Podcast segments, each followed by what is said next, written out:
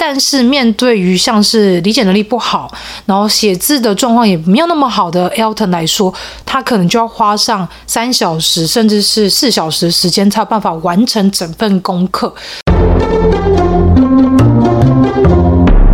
未来的外星孩子的地球母地。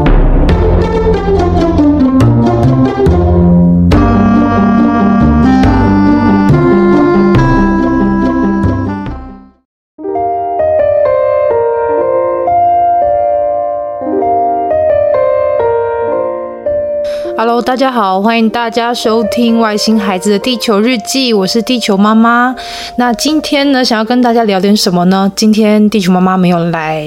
呃，就是邀约来宾，而是我希望能够透过这一集来跟大家聊聊最近近期呃，Elton 啊，或者是我们的家庭发生的一些什么事。我想呢，大家应该知道，在四月三号的今天的前一天，四月二号是国际自闭症关怀日。那在这一天呢，其实其实地球妈妈也在 IG 上面或者是在脸书上面也做了蛮多有关像是自闭症相关的一些观察以及议题等等的，因为毕竟其实在这世界上，对于自闭症这个特质，大家其实都越来越能理解，甚至也越来越多戏剧正在做相关的一些琢磨，有有关于一些角色，他如果是自闭症特质的话，他其实也会用比较呃彰显的方式，或者是用比较多。的方式来让大家来认识自闭特质这一个性格跟这个状态，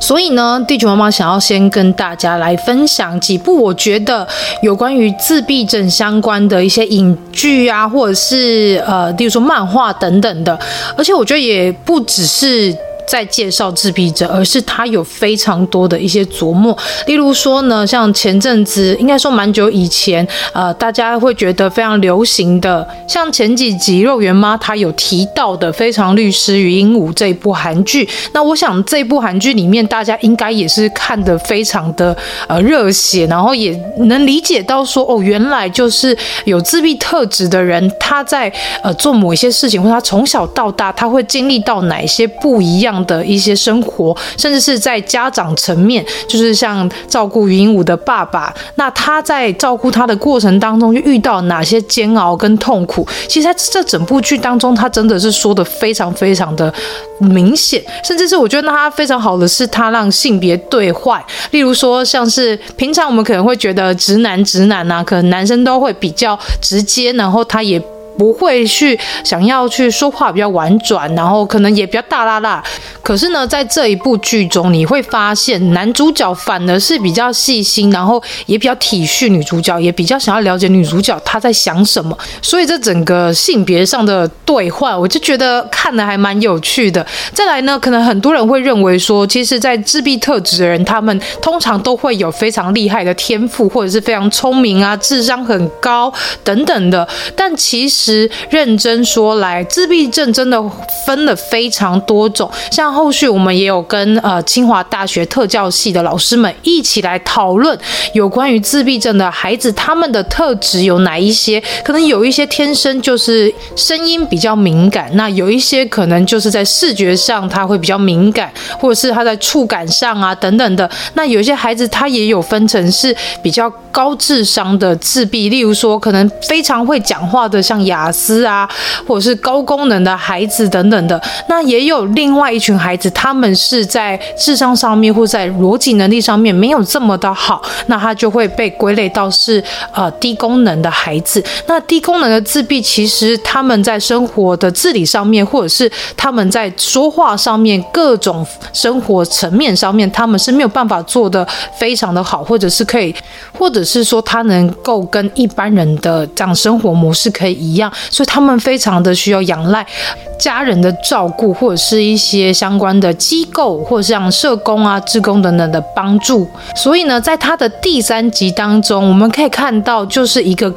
雅思，可能又混合着高功能，然后甚至是他是有一个高智商的一个自自闭特质的禹英禑，以及呢低功能，然后没有生活能力，也没有就是语言能力的低功能自闭特质的。金廷勋这个角色，其实从第三集来看，你就会发现自闭症真的分的非常非常多，而且它就是一个光谱，并不是说可以依我们的印象来去判断或者是去标签他们哦。那么说完了，其实非常知名，大家可能也都看过的《禹英禑》之后呢，其实地球妈妈也想要跟大家推荐一部，就是我最近才刚看完的，我觉得从漫画衍生到日剧，它都做的非常的温暖。温馨，虽然就是它的节奏淡淡的，可是你在看完之后，你会有一种非常温暖，甚至是你会有一个非常深的感触。尤其是在我们身为呃有特殊孩子的家长来说，我们去看完了整部日剧，甚至是漫画，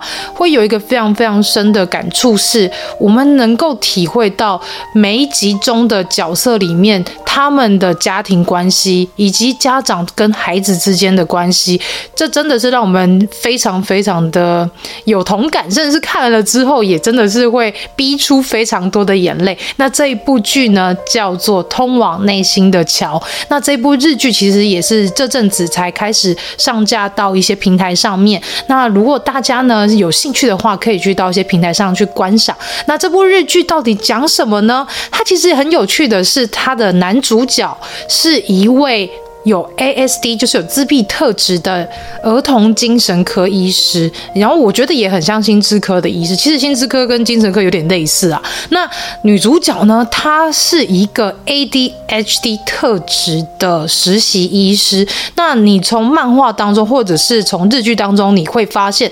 他呢，把整个 ADHD 特质的一个角色跟他的行为表征，他把它做的非常的，虽然说有点夸张，但其实这真的也是 ADHD 特质他们本身会做的事情。例如说，他们在时间上面是比较没有观念的，甚至是他们比较对时间性来说比较没有办法去准确抓到。然后再来呢，就是在于。环境整洁上面，跟在整理东西上面是非常有障碍的。像这一点，地球妈妈本人也非常有感触，是因为地球妈妈本身，我觉得我自己有点 ADHD 的特质，因为我没有办法去把所有的东西整理好、归纳好。那通常这件事情就会交由呃非常的有天分的地球爸爸来去做整理。所以很多的家事，基本上如果要我做，我一定是做的非常的参差不齐，就做的非常的品质不好。那其实这一件。事情我从小就有感受到，例如说我要整理抽屉或整理什么地方，我都会觉得很痛苦，因为我不知道什么该丢，什么不该丢，然后我也不知道什么样叫做整理好，所以从小到大在做家事上面，我一直都有非常大的瑕疵。那我印象很深刻的是，我妈妈就在我出嫁那一天就跟呃球爸的家人讲说，哎，那个呃我们家小孩呀、啊，就就是他的家事方面做的不好，那也请你们多多包涵。那我觉得这件事情。也可以回溯到，呃，我小时候到现在，在做家事这件事上，真的是有蛮多的障碍。然后呢，又有一次在跟小周老师，就是 ADHD。特质的这位职能治疗师小周老师有去聊过，说他的 ADHD 跟对他的生活有造成什么样的困扰。那听到小周老师说，他常常会把东西，就是例如说钥匙、车钥匙，你可能把车钥匙机车停好之后，你把钥匙要收起来，但可能就不小心丢在后座，然后关起来。这件事情我有发生过，可能也不止一两次。那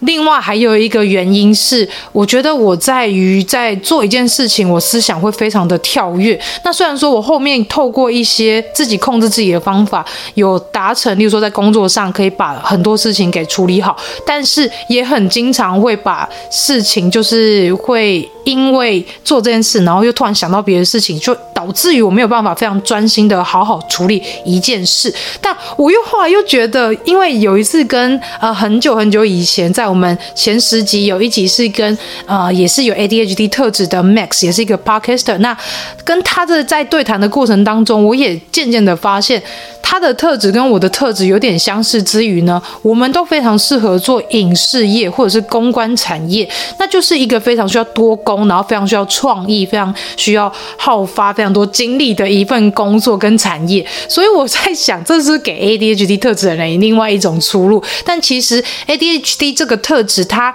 有它好的地方，那也有它非常困扰我们的地方。例如说，我们没有办法好好生活，但是在于工作上面，或者是在追寻自己的成就上面，其实如果我们可以把自己的位置摆好，我们也可以发挥到我们最大的一个优势。那除此之外呢，其实最近小周老师他在他的脸书，甚至是在他的 IG 上面也有说到一件事情，就是创伤之能这件事。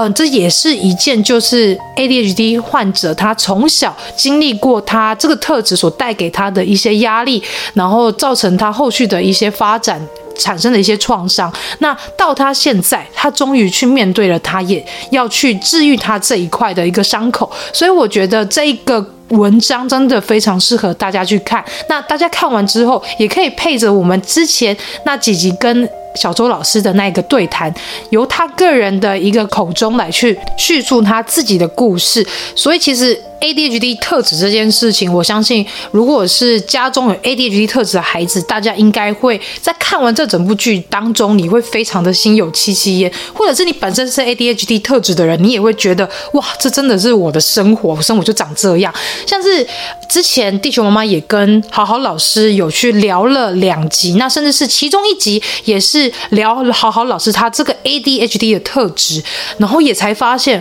哇，真的是所有 ADHD 特质的人，他们。都会经历到这一切，一些困扰，一些烦恼。但是呢，我相信大家只要把自己的位置摆到对的地方，然后去找到属于自己能发光发热的地方，我相信你也可以把把自己的生活过得非常的适合自己，然后也可以吻合自己的步调。那除此之外呢，就是除了聊 ASD 这个自闭特质，以及 ADHD 就是角色这两个角色它所赋予的一个特质跟他的性格之外，它其实里面还加入了，例如说像是 SLD 学习障碍，还有心理因素导致的神经性暴食症跟恐慌症这几个身心的障碍再加在其中。那另外他们里面还加入了有关于社福的议题，例如说青少年照顾。者，那什么是青少年照顾者呢？这个青少年照顾者意思就是，可能你的父母或是手足是身心障碍者，那因为你必须得要协助去照顾他。那在你年幼的时候，你还是孩子的时候，你需要兼顾你的学习，然后你也需要照顾你的身障家人，在种种的劳碌奔波下，这其实也是显示着这社会上某一个族群他们所正在面临的这些难关。那其实我相信。在这些孩子，他们心里面一定也有一些他们想要做的，然后，例如说，他们非常想要帮助自己的家人，他们也觉得自己能够做好兼顾家庭照顾者跟学业这个部分。所以，其实我也希望说，如果有在收听的，像是像政府单位等等，或是有些社福机构，我想。应该在台湾或多或少应该也会有这样的类似的状况。那如果大家能够及早去发现、去协助，也许让这些孩子会有更好的童年跟以及更好的一个人生发展。那么除了刚刚介绍的青少年照顾者外，另外也有另外一部分就是底层的悲歌，那就是家庭功能不彰下的发展迟缓儿童。像他剧情当中，就是父母是。呃，妈妈在过世之后，爸爸就染上了躁郁症，有一些身心状况的崩溃，然后有一些呃状况导致于爸爸。就是主要照顾者没有办法专心的照顾孩子，那可能在这个状况之下，但是在这样的家庭里面，除了爸爸是有身心上面的障碍，但是孩子也有身心障碍的话，那像在这个部分下，我们也必须得要去重视这样的问题，因为可能真的在一些家庭当中，一些弱势的家庭当中，可能父母本身也是有些身心障碍，但是孩子也有，但是在这样一个功能不彰的一个家庭状况之下，这些孩孩子该怎么办呢？这也是一个非常需要大家去正视的一个社会议题。那再来呢，就是继亲家庭。我相信，因为在现在这个社会上，离婚率是节节攀升。就是以前大家会说嘛，就是三对有结婚的三对，一定会有一对是离婚的。就这样的一个非常高的几率之下，那也有很多一定是携带着自己的孩子，然后再另外再组织另外一个家庭。那也许另外一个家庭他又也有呃。一样的就是状况，就例如说他自己也是带着孩子来去重组一个新的家庭，所以在这样的状况之下，我相信在一些孩子的心灵层面上面，也许都会有一些影响。那在这一部剧当中，他有特别来去聊有关于继亲家庭这一块，这个真的也是在社会之下，呃，有慢慢的浮出来的一些问题，因为毕竟是两个从原本不一样的家庭，然后都是自己带着孩子在重组一个新的家那我想这过程当中一定还会需要非常多的磨合跟调节，而这个也是需要大家好好去重视的一个部分。所以整部剧呢，它除了是在介绍有关像是身心障碍的儿童，以及就是正在照顾这一些身心障碍者的家庭所会遇到的一些社会上的问题、生活上的问题，以及身心上面会遇到的一些压力。那除此之外，其实地球妈妈也很想跟大家说，我从这一部剧里面看到的更重要的一点是。毕竟我们是身处于大千世界，所以我们身边一定会有不同于我们的人。那甚至是说，可能连帮我们看诊的医生，或者是呃我们工作上面所共处的一些同事或是主管，他们可能都有这些不一样的特质。那如果我们在发现了这一切之后，我们会如何去看待他呢？其实呢，我们每个人本来就不一样了，只是说这世界上还是会有更多更特别的人。那也因此呢，我们有了标签这件事。情，但标签的作用呢，不是为了让我们去歧视其他的人，而是方便我们快速的去理解这些特别的朋友。例如说，你有些朋友，你知道他有自闭特质，或者是你觉得他感觉就像有自闭特质，或者是他忘东忘西的这个部分非常的符合 ADHD 的这个特质，你会去理理解，甚至是他在诊疗过后发现自己的确是有这样的特质状况之下，我们会更理解说怎么样跟他相处，或者是怎么样去。协助他，所以我觉得标签这件事情，其实用意是要来帮助我们去更快速去理解这些人，而不是让我们方便来去歧视这些朋友。例如说，像有一次在 Elton 下课的时候，我去接 Elton，那我就发现有一个小朋友走在我们前面，那就其实他并肩还有另外一个呃小朋友跟他一起走路，那我就发现这个孩子在经过我们身边的时候，他对着 Elton 说：“哎，拜拜，喜憨儿。”那这件事情其实对我来讲，我觉得非常的难过，也非常的忧心的是，“喜憨儿”这个词其实本身没有错，它本来就是在说明一个就是需要照顾的孩子他的状况，所以我们给予这样的一个标签。但是呢，因为有世界上有太多人，他们会去误用这些标签，以至于这些标签本来利益良善，但后来就变成是伤害别人的另外一种。标签形式，那我们在误用这些标签的状况之下，是不是会造成更多的误解跟伤害呢？所以真的很希望大家能够在使用这些标签之前，能去好好的思考，你在做这件事，你在说出这个话之前，是不是是恶意的，或者是你只是为了让对方感受到你的温暖，你希望能够协助到他。所以希望大家能够去好好的思考标签这个议题，以及呢，我们在知道这么多的一些。标签的名词之后，我们能够好好的去运用它，而不是拿来伤害他人哦。然而，其实呢，就是因为有这样不同特质的我们，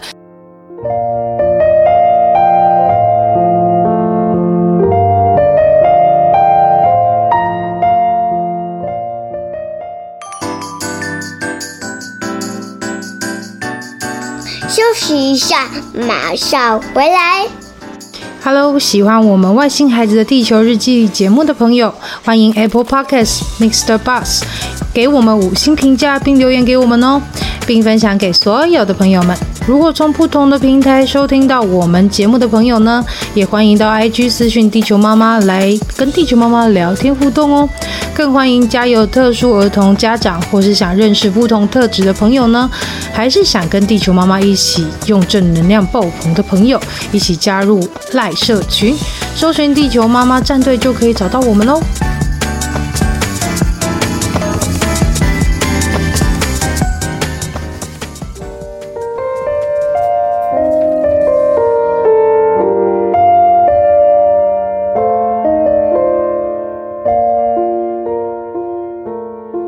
的外貌啊，不一样的性格，才能显示这个世界是如此的丰富多元嘛。如果每个人都长得一样，个性一样，那不是很无趣吗？那也是因为有不同于社会的所定义的这些完美的这些族群们，就像是凹凹凸凸的样貌的形状一样。如果大家都是很完美的圆，然后我们又遇到一些有棱有角不一样特质的朋友，那是不是感觉这世界上就缺少了一点什么？好像太无趣了，或者是说，好像真的就是完完全全都是一模一样的这个社会呢？所以呢，在这个日剧里面，我非常的对男主角以凹凸来形容每个不同特质的孩子。这一段经典台词有非常非常深的感觉。他在这一段台词是怎么说的呢？他说：“各式各样的小朋友都会来到这里，特别凹凹凸凸的孩子们，我们将那些孩子的特质。”称为凹凸，你现在有很多事情都做不好，也让周围的人感到困扰吧？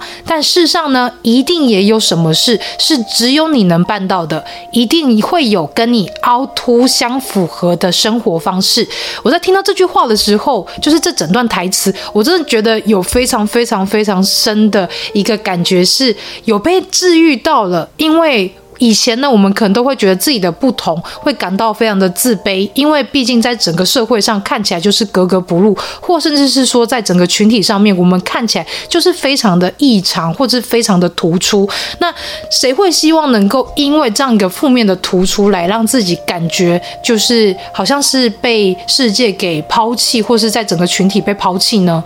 可是，就像这句台词所说的，一定会有适合我们像这样不同特质的人所。可以适应的生活方式，那其实我们能做的就是把它找出来，甚至是把它落实在我们生活当中，让我们的人生可以过得更顺遂、更平顺。所以整部剧我真的真心推荐大家看起来，因为像他最后也有聊一个就是恐慌症的这个议题，我觉得也是非常需要大家去重视的。毕竟现在的社会流动太快了，一些资讯啊、各种状况，它的发生到结束是通常是非常迅速的来来回回，所以呢，我相信在这样的一个高压的状况之下，非常多人都会有一些文明病。那也许是忧郁症，也许是躁郁症，或甚至是恐慌症、焦虑症等等的。那在这一些现代的文明病当中，我们更需要是保护我们自己的身心灵，甚至是去了解自己为什么因为这件事情而感受到情绪，而感受到一些身体的不舒服。那以至于你这个生病的状况没有办法让你好好回归到。生活上没有办法好好的跟一般时候做事情的那个状态是一样的。那现在我想跟大家聊聊的是有关于恐慌症的这个部分。为什么会想要特别跟大家聊，也是因为地球妈妈本身也有恐慌症的这个状况。那这个恐慌症的发作，我知道是非常非常的不舒服，因为我曾经发作过两到三次。那个状况就是你会觉得全身紧绷，手脚发冷，然后全身会冒冷汗，呼吸非常的急促。然后手脚除了冰冷之余，你的手脚完全是就是像是握紧拳头一样，你没有办法松开，全身的每一处肌肉都是紧绷的。然后呢，你还会瞬间感到一阵黑，然后会让你觉得好像快昏倒的那种状况，甚至是你还会有一种自己好像快死掉的感觉。所以我觉得恐慌症这件事情非常非常的可怕。那甚至于说，像前阵子我有看到，就是一个。日本的 YouTuber，他在台湾经营了蛮久的。那他就是 Tommy 大高人，那他的哥哥呢，也因为染上了恐慌症，那他有帮他哥哥去做了一整个恐慌症的一个记录，治疗到复健的到现在的状况的一个记录，我觉得很值得大家去看看。如果大家有觉得自己的神经很容易紧绷，或者是很容易手脚会卷曲在一起，会有觉得呼吸很急促，然后心跳非常快速的状况之下，我都希望大家能够去除了去看看医生之外，也去了解一下是。不是自己得到了恐慌症这件事？也因为现在的这样的一个文明病非常的兴盛嘛，就是可能大家都或多或少会有这些精神上的疾病。那我也希望大家好好去正视自己的身心状态，无论是去做心理咨商，或者是做任何的一项疗愈都好。马上呢能够让自己能够舒缓下来，然后也能去正视你所面对的这些造成恐慌的问题或造成压力的问题。我们想办法去让自己情绪发泄完之后，也去找一些方法去理解，那我们要如何去改变目前的现况，让自己的身心灵可以真正的得到稳定。我想，也许在未来，在遇到下一次可能类似的状况，至少我们会比较知道如何去保护自己，不再重蹈覆辙，可能会有一些症状再次发病的这样的状况。所以呢，我真的非常推荐这一部剧，我真的觉得这部剧太好看了。那接下来呢，还有一部剧是最近，尤其是这礼拜六要上档的，叫做《阿波罗男孩》。那这个《阿波罗男孩》会在公视的台语台播出哦，我记得我刚刚看了一下，是在四月一号，在公视的台语台晚上九点会有这部剧的首播。那我有听到地球妈妈战队里面的家长说，他们去看的适应真的觉得感觉非常的澎湃，甚至是非常的有感。所以我相信这一部以自闭特质这个男主角为出发点所刻画出来整个家庭的故事，我相信一定是非常值得大家来去观。观赏，所以呢，如果听到像是上述这一些剧情，如果你觉得非常有兴趣，你也想要去看看的话，地球妈真的是觉得大家非看不可。除了呢，让我们在看剧过程当中去理解到这些特质的人他们所面临到的一些状况，以及他们的特质所带来的一些挑战，甚至是他们的行为表征的背后可能是什么样的原因呢？我觉得这几部剧都非常值得大家去观赏，以及去从中了解到更多不同。于我们的人，那么呢，其实也是希望大家多去看。除此之外，也去多创造一些话题，或是多创造一些对谈，才能让更多的影视剧产业的人能够去了解到，哦，原来拍这样的议题、拍这样的故事，会有人想要继续看下去。那如果大家都愿意去来共襄盛举的话，我相信在这相关的一些有关于不同特质的朋友的一些故事，或者是他们的一些影剧，就会越来越多。然后也能让大家更了解，我觉得这样才会是一个非常好的一个循环。所以希望大家真的去好好的支持上述这些片，或者是说你有你觉得看过非常适合推荐给地球妈妈的有关于不同特质的一些影剧或者是漫画作品都可以，也欢迎大家推荐给我哦。那另外呢，我觉得更想要推荐的是，像是如果大家有在看 Webtoon 的话，就是 Line 的底下有一个漫画的 App 这个部分，那其实它里面有一部。漫画我觉得非常好看，因为刚好这阵子正在走的一个剧情走向是有关于在讲述韩国的家庭当中，呃，手足如果是有不同特质的状况来说，这整个家庭以至于这个健康手足他所面临到的一些身心状态，以及他们的身心煎熬，以至于整个社会上所需要在进步、在改善的一些议题，我觉得这部漫画非常好。看，它叫做《还有明天》。虽然说它里面的角色是阴间鬼差，诶，阴间神差怎么讲？他阴间的一个呃工作者，好了，这样形容他们。他们去到一个现代的社会，然后为了要阻止更多人自杀，所以呢，他们会去帮助那一些快想要自杀、有自杀欲望的人，去降低他们的这样的欲望跟冲动。那我觉得这整部剧其实除了一些社会面的。问题探讨之余，也有很多在刻画人性上面我们所遇到的一些问题、跟压力、跟状态等等。所以，如果大家有时候觉得哎呀负能量很强的话，真的觉得很忧郁的话，我相信你在看完整部漫画，或者是你在追这部漫画的过程当中，你会有一种活着真好的感觉。那甚至是你也会更重视跟珍惜你现在的生活。那么呢，以上就是地球妈妈所推荐的这些影视作品或是漫画哦。然后呢，嗯，有点沉重的部分是，我想跟大家讨论有关于最近 Elden 的状况，因为在他上学之后，我们就陆陆续续有发现，也许是。环境的改变，也许是他自觉到自己学习的压力变大了。那也有人际关系上面的一些冲突，或甚至是说，在于天气上的改变，也带给他非常多的影响。那其实，在整个过程当中，我们持续大家去找聊，然后也有追踪就是呃身心科，就是在儿童身心科部分，我们也有持续大家去回诊，甚至大家如果有追踪我们的 IG 跟社群脸书的话，大家会知道 Elton 已经开始在吃利他能来去控制他 ADHD，就是注意力不集中的这个状态，但是难免还是会有一些状况发生，例如说有一两次就有发现 Elton 他就是会想要冲动的跑到游乐器材去玩，那可能因为在学校他是有规定在在不同的时间会有由高低中不一样年级的孩子去使用游乐设施，所以也因为这样发生几起冲突。那另外呢，也有发生就是他会莫名其妙把书包收好，然后人就跑掉，或者是在下课时间或者是在午休时间跑不见的这个状况。那后来老师也非常的 nice 跟我们讨论，就是说，哎，他有发现孩子有这样的状况，那他也有在跟孩子沟通说，哦，要在学校要遵守像。相关的规则，以及老师会担心他突然跑不见了，会担心他可能发生意外或受伤。所以，其实在这整个过程当中，我们在他上学到这个阶段，我们其实每天都蛮提心吊胆，因为不知道他今天可能又会出什么样的状况。虽然说在吃了利他能之后，他前面上述那些状况有得到一些和缓，但是后续其实也有发生一些状况，例如说，因为这学期我有让 Elton 参。加课后照顾班，那变成说他本来原本是要上半天，那半天结束之后回家就是由地球妈妈，我就妈妈我来去带着他写作业嘛。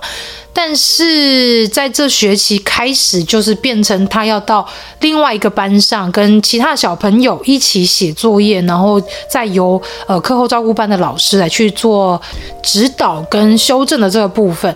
那他可能因为他的速度比较慢，在写作业上速度比较慢，因为理解的关系，以及就是他威廉氏症的这个手比较肌群无力的状况之下，所以他在写作业的过程当中，他会需要花费更多的时间来去做。可能一般的孩子他在写一样数量的功课。他可能需要半小时或者是一个小时，但是面对于像是理解能力不好，然后写字的状况也没有那么好的 Elton 来说，他可能就要花上三小时甚至是四小时时间才有办法完成整份功课。那其实我们都能理解，他是做得到。只是他过程当中也会面临到不专心，或者是他没有办法好好的写字这件事。虽然老师可能两三次有提醒我们说，诶，那是不是让他功课减量啊，让他可以就是比较轻松？但我觉得。因为他做得到，所以我希望他能试试看。因为有几次是发现他真的做不完，我们也有让他就是变成好，那我们之后再做。我们也有在跟老师沟通说，没关系，他今天的功课做不完，那我们就是明天再来完成。我们就跟老师达成这样的共识。但问题呢，就是还有出在于说他在课后照顾班写不完的功课，回家我有要求大家再把它写完的这个过程。在这一阵子，他的确是有非常大的反抗跟非常大的一个不满，因为他觉得在他的认知里面，他认为他在课后照顾班已经把作业完成了，可是他没有认知到的是。他并没有写完，他只觉得我在学校写了一次，可是我回家又再写一次，好像是写了两次的功课，但事实上他是没有完成的。那也因为这个状况，我们这阵子就一直在跟他磨合这件事情。我想也是因为如此，他的情绪上面有一个比较大的一个起伏。再再加上现在春天这个天气不稳骤变的状况比较明显的状态之下，他也开始有时候呢情绪会比。较高昂，比较高亢，有时候又比较低潮，比较忧郁，那变成有时候莫名其妙哭泣，或有时候过于亢奋，导致睡不着。那这个状态之下，就会变成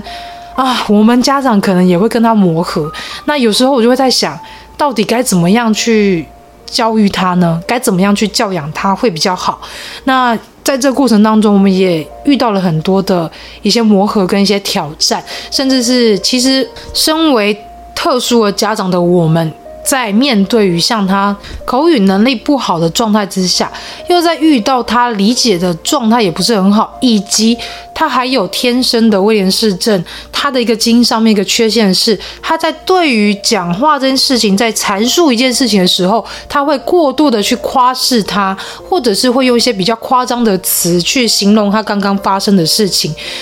但是呢，又很矛盾的是，他有时候又会像 ASD 的孩子、自闭孩子的状况，他会非常的像是在阐述另外一个人所发生的故事，那以至于我们真的没有办法去理解。他是真正的遇到这样的事情吗？或者是他现在的感受是什么样的感受？也是因此，我们会有非常多的疑惑。我们真的不太能理解他所真正的发生的事情是什么，以及他所真正的理解，以及他的心情到底是。有什么样的改变，或者是他想要告诉我们什么事？所以在这整件事情之下，我们真的也面临到另外一个难关，我们没有办法去确认孩子到底真正发生什么事，因为毕竟他在学校，不是在家里。如果在家里，我们看得到，我们能理解；但是在学校，